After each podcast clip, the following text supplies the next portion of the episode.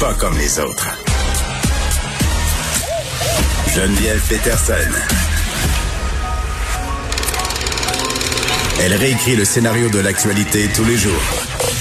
Vous écoutez Geneviève Peterson. Cube Radio. La COVID-19 n'épargne personne, même pas les joueurs euh, de la Ligue nationale. 16 joueurs des Canucks de Vancouver, des employés de l'équipe ont contracté la COVID-19. On en parle avec Andy euh, Mailly, pressoir, qui est animateur et reporter chez TVA Sport. Euh, Andy, salut. Salut, ça va bien? Ben écoute, euh, ça va bien. Juste pour préciser, là, ça vient de tomber. On a plusieurs cas aussi dans la Ligue de hockey euh, junior majeur du Québec. Quatre joueurs des remparts de Québec, onze membres des Olympiques de Gatineau ont contracté euh, la maladie. Mais juste pour qu'on se parle plus précisément des Canucks, c'est quoi la situation à l'heure actuelle? Est-ce que c'est vrai que c'est le variant là, qui est dans l'équipe? Ben, c'est ce qu'on rapporte depuis quelques jours déjà. Hein. la nouvelle est tombée la semaine dernière quand un des premiers joueurs être euh, tombé au combat ou plutôt être ajouté sur la liste de COVID-19, euh, c'était Adam Godet. À, ce moment-là, la semaine dernière, on parlait de 16 joueurs, un joueur de l'équipe de réserve, la fameuse escouade taxi, et des membres aussi du personnel. Euh, là, par contre, ça commençait déjà à être sérieux, mais depuis hier, rien ne va plus. On est rendu à 17 joueurs, deux joueurs de l'équipe de réserve et quatre membres de l'équipe, en fait, des membres du personnel. Et c'est complètement aberrant parce que du côté de la Ligue nationale, on nous dit ne vous inquiétez pas, on sera capable de faire jouer les 56 matchs complets de la saison régulière des Canucks. Ils en ont joué 37, mais on parle de symptômes euh, très graves.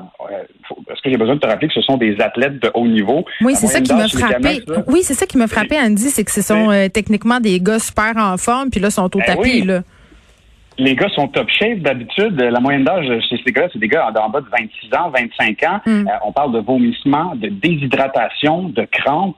Euh, tu sais, juste pour faire un parallèle, le Canadien de Montréal s'est vu arrêter ses activités pendant quatre matchs il y a deux semaines. Mm. Il y avait deux joueurs seulement qui étaient sur la fameuse liste, dont un seul, Joel Armia, euh, qui, donc, qui avait testé positif. Et finalement, on est revenu au jeu, mais on a quand même annulé quatre matchs.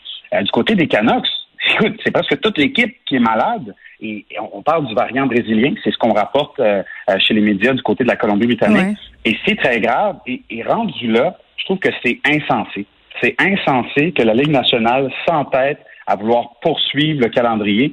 Si on va sur le site des Canucks, donc si tu fais Google NHL Canucks, on dit que les Canucks vont pouvoir reprendre euh, l'action le 12 avril prochain, ben donc dans six jours.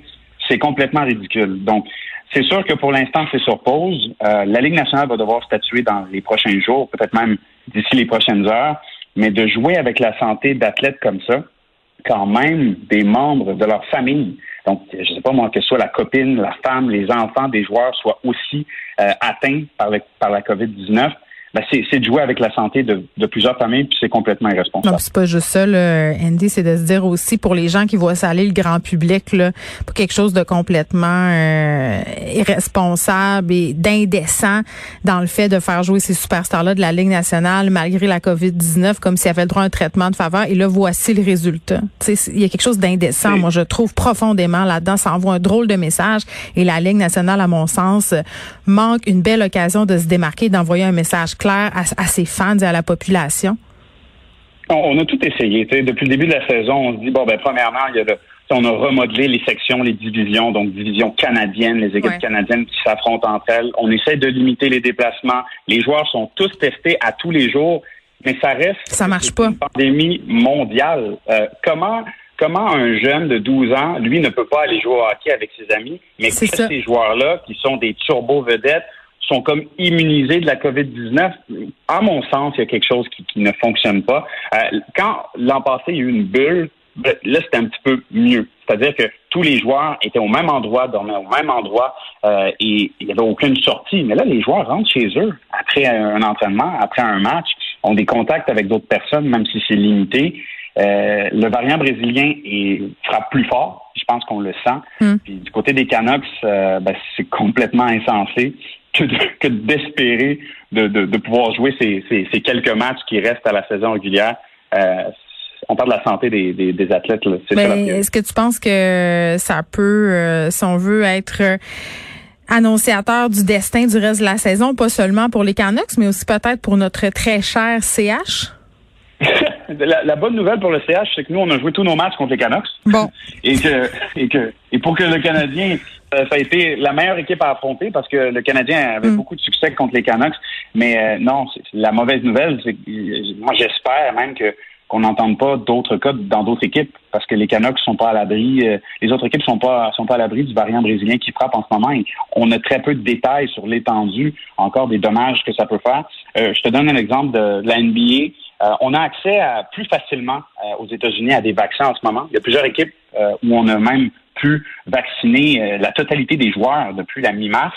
Et déjà, ben, on voit le, le succès de cette vaccination de masse mais dans la Ligue nationale, c'est complètement ridicule. Puis plus la Ligue nationale attend, ben plus c'est elle euh, qui se met dans la barre. Oui, puis on l'air d'une gang d'amateurs. Là, euh, tu parlais de la vaccination aux États-Unis, on le sait, là, c'est vraiment pas comme si on, vaccine près d'un million de personnes par jour.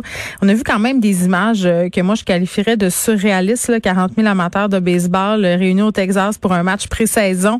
C'est la plus grande foule, par ailleurs, réunie pour un événement sportif aux États-Unis depuis le début de la pandémie. C'était une image que je qualifierais, du Maï Pressoir, de d'angoissante, mais aussi de porteuse d'espoir, je dirais. oui, c'est fou comment on, est un peu ambivalent. c'est ça. J'étais comme je savais plus trop à quelle enseigne je logeais.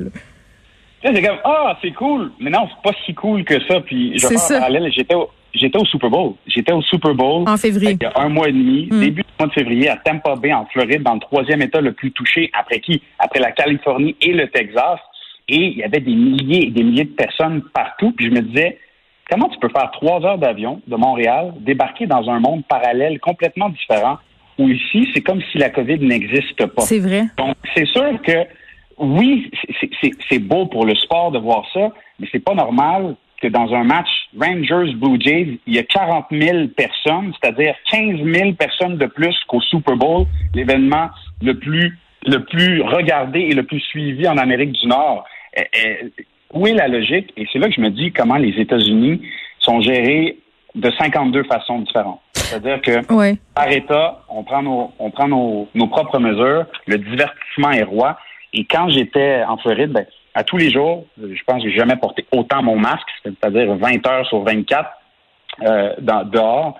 Je me disais, c'est vraiment pas normal qu'on puisse se promener comme ça quand il y a des, des gens qui meurent à gauche, à droite, il y a des gens qui sont affectés et ça envoie pas le bon message. Ben c'est ça. Tu sais, quand je parlais d'indécence tantôt, euh, c'est un peu ça que je veux dire. Puis en même temps, je me dis à un moment donné, on va tous être vaccinés, mais est-ce que les foules seront au rendez-vous?